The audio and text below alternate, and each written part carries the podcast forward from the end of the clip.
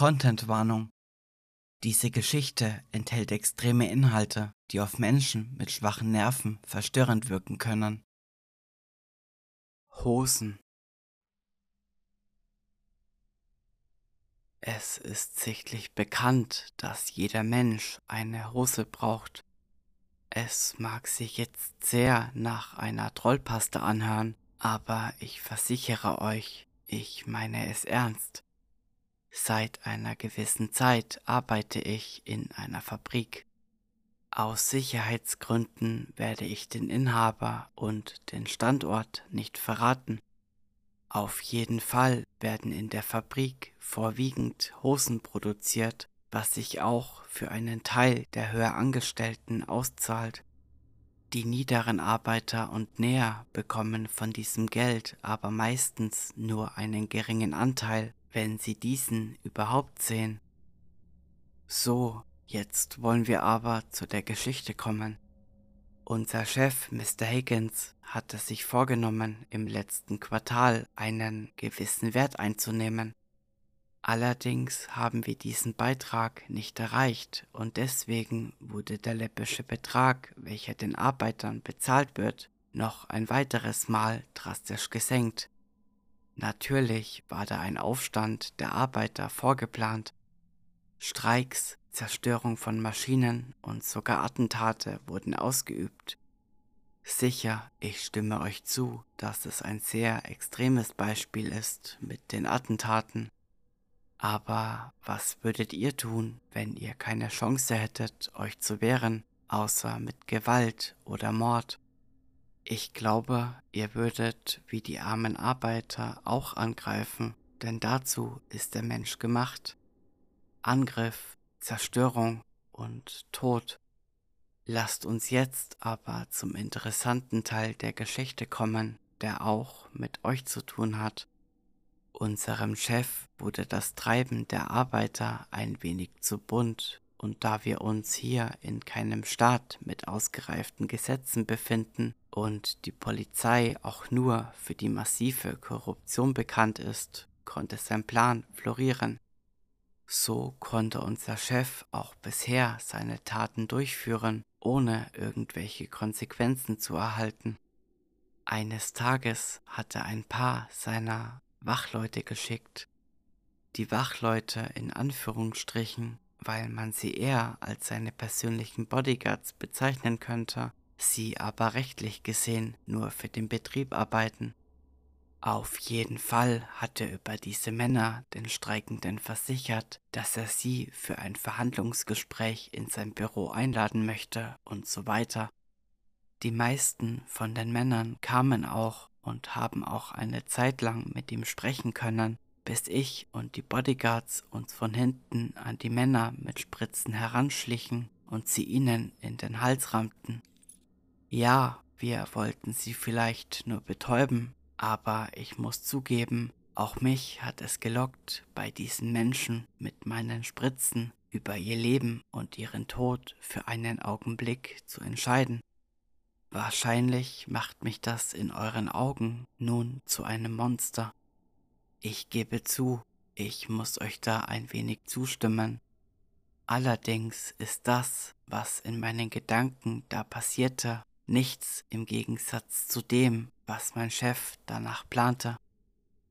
Die betäubten Menschen, was alle mit einer Ausnahme waren, mussten wir in einen kleinen Raum schleppen, in welchem wir sie an die aus den Wänden ragenden Heizungsrohre ketteten. Die eine Ausnahme, es war ein Mann, so um die 40 gewesen, schleppten wir gleich in eine etwas größere Halle, in welchem wir ihn auf eins der Förderbänder legten.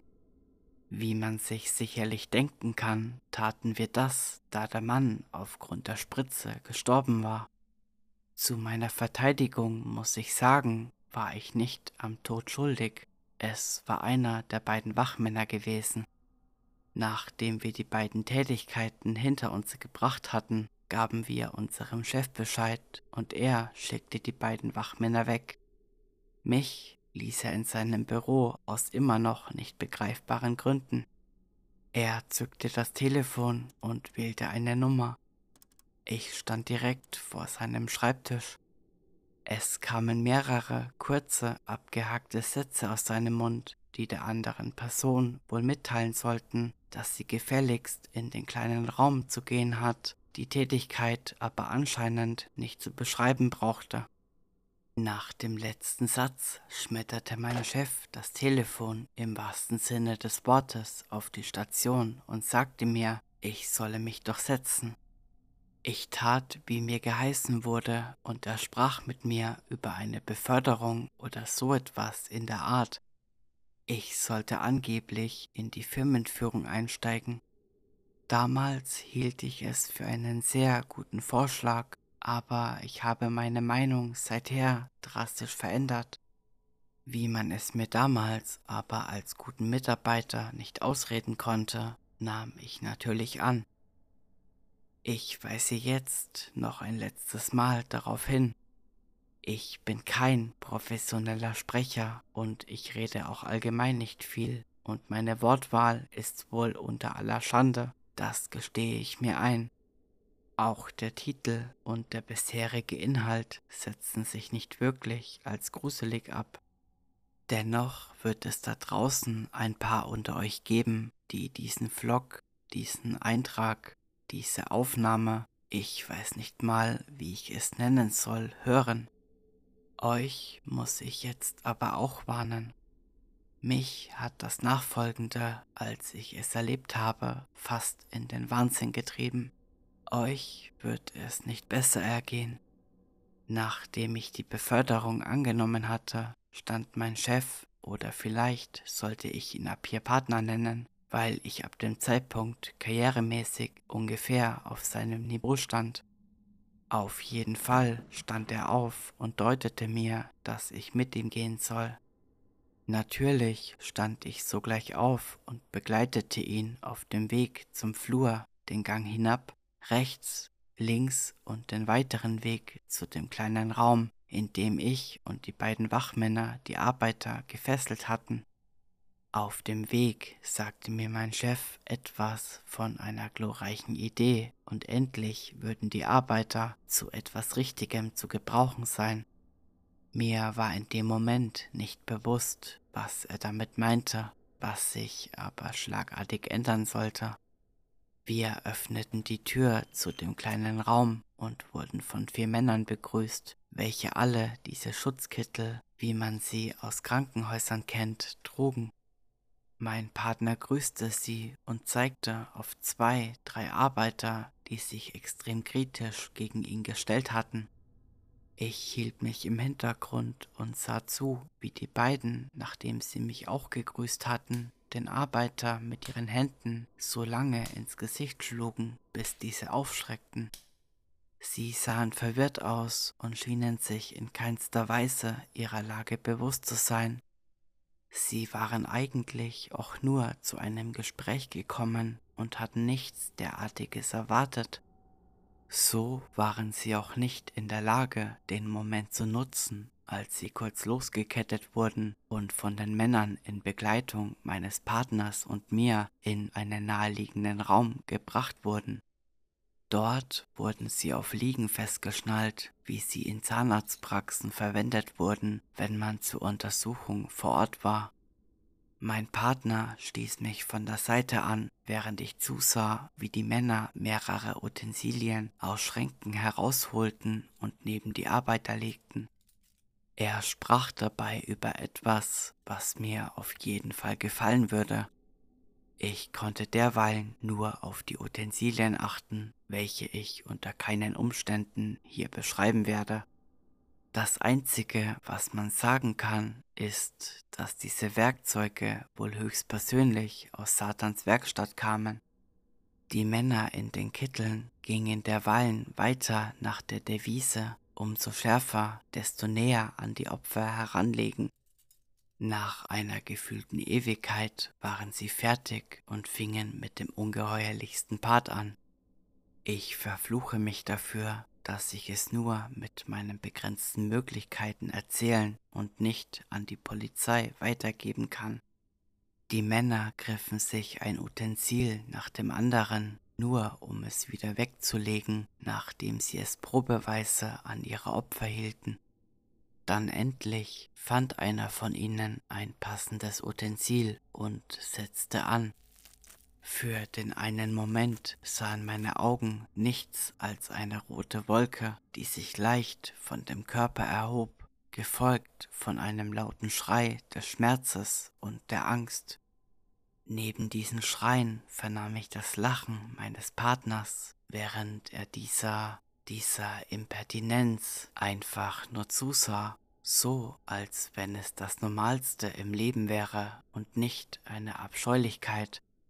Mit einem langsamen Ziehen und unter schmerzenden Schreien des Mannes wurde der erste Arm abgetrennt und auf einen präparierten Tisch gelegt, an welchem die anderen Männer vorsichtig damit anfingen, die Haut von dem Glied zu entfernen. Dieses kranke Bild vor Augen stürzte ich aus dem Raum, geradewegs in die sich wahrscheinlich genau aus dem Grund dort befindende Toilette. Ich fasste mit meinen Händen an die Schüssel und leerte meinen Magen. Immer noch dieses kranke Bild vor Augen und die Schreie leicht gedämpft hörend. Ich konnte mir nicht vorstellen, dass irgendjemand an sowas Krankem seinen Spaß hatte. Ich setzte mich auf den Boden, als ich mir sicher war, dass nichts mehr aus mir heraus wollte. Die Schreie hatten mittlerweile aufgehört woraus ich schloss, dass der Mann entweder ohnmächtig oder tot war. Ich versuchte mich auf meine Beine zu stellen und schaffte es auch unter Mühen. Durch das Aufstehen war mir wieder etwas schlecht geworden, weswegen ich zu Boden geblickt hatte und mich an die Wand gelehnt hatte. Damals wollte ich diese Firma nur noch verlassen. Heute weiß ich, dass es mir niemals gelingen wird, solange ich noch lebe. Ich verließ die Toilette, als es mir wieder etwas besser ging, oder besser gesagt, als ich nicht mehr durchgängig an dieses grauenhafte Bild denken musste. Vor der Tür erwarteten mich dann auch schon mein Chef, Partner, ich weiß nicht, und zwei dieser Männer. Sie streckten mir einen Korb hin, in dem etwas mit einem Handtuch bedeckt lag. Die genauen Anweisungen von meinem Partner waren, dass ich alles in die Nähwerkstatt bringen und zu den Stoffen sortieren sollte. Die Näher würden wissen, was damit passieren sollte. Mir war es lieber, diesen Korb zu tragen, als wieder in den Raum zu gehen, weswegen ich die Aufgabe ohne Widersprüche auf mich nahm und den Korb wegtrug während ich hinter mir nur noch hörte, wie man den nächsten Mitarbeiter in den Raum holte. Auf dem Weg zur Werkstatt machte ich mir jedoch Gedanken. Was war in diesem Korb? Weswegen soll ich es zu den Nähern bringen? Aber am meisten verstörte mich daran, woher kam überhaupt das, was auch immer in dem Korb lag. So hielt ich wahrscheinlich gegen jeglichen menschlichen Verstand vor der Werkstatt an, um nachzusehen, was in dem Korb drin lag. Ich hob das Handtuch an und sah den bis heute wohl schlimmsten Anblick vor mir, den ich mir nur denken kann. In dem Korb lag die abgetrennte Haut des Mannes. Sofort drehte ich mich weg vom Korb und erbrach mich erneut. Während ich da stand, machte sich ein weiterer Gedanke in meinem Kopf breit. Ich sollte diese Menschenhaut unter den Nährstoff der Hosen packen. Diese Hosen werden weltweit verkauft und anscheinend hatten diese Männer diese Griffe nicht zum ersten Mal gemacht. Wenn ihr euch diese Gedanken gut im Kopf zergehen lasst, müsst ihr wahrscheinlich unweigerlich an dasselbe denken wie ich. Wie viele Menschen haben schon solche Hosen? Mir wurde wieder schlecht, obwohl viel mehr konnte ich damals eh nicht erbrechen. Wie kann man nur so grausam sein und seelenlos? waren die Wörter, die mir immer wieder durch den Kopf gingen. Wer macht so etwas und warum hat es bislang noch niemand gemeldet? Schlagartig erkannte ich meine Lage. Ich wusste, was hier abgeht, was hier in dieser kranken Hosenfabrik für kranker Terror abläuft. Würde ich jemals die Chance haben, es der Polizei oder sonst wem zu sagen? Damals war ich mir dem nicht sicher und das Einzige, was mir sinnvoll erschien, war, das Spiel mitzuspielen, um wenigstens selbst am Leben zu bleiben. Vielleicht wäre meine Entscheidung anders ausgefallen, wenn ich damals nicht unter Schock gestanden hätte. Ich kann nun auch nicht mehr ändern, was passiert ist, doch wenigstens will ich euch noch warnen. Seit den Ereignissen, die ich hier schildere, sind schon zwei Jahrzehnte vergangen und ich arbeite immer noch in dieser Fabrik, bin immer noch ein Partner oder wie ich mich selber bezeichne, der, der alles ausbaden wird, wenn es ans Licht kommt. Heute habe ich endlich meinen Mut zusammengenommen und dies hier aufgenommen und hochgeladen. Ich bitte euch, hier sterben Menschen. Ihr tragt diese Haut von diesen Menschen. Ich werde, wie ich es oben gesagt habe, weder Namen nennen, noch meinen Standort, noch irgendetwas anderes. Dies ist, wenn man es auf mich zurückführt, schon mein Todesurteil, also bitte, wenn ihr helfen wollt, schickt dies an eine Polizeistelle, die helfen kann. Ich kann nichts mehr tun. Ich werde einfach weiter mein Spiel spielen und wenn sich wirklich etwas tun sollte, mit ins Gefängnis gehen, um für mein jahrzehntelanges Schweigen zu bezahlen. Ich werde dies nun beenden und hoffe, dass sich jemand findet. Ich möchte nicht nur ein Opfer unter vielen sein. Wenn ich eins werde, möchte ich das Letzte sein.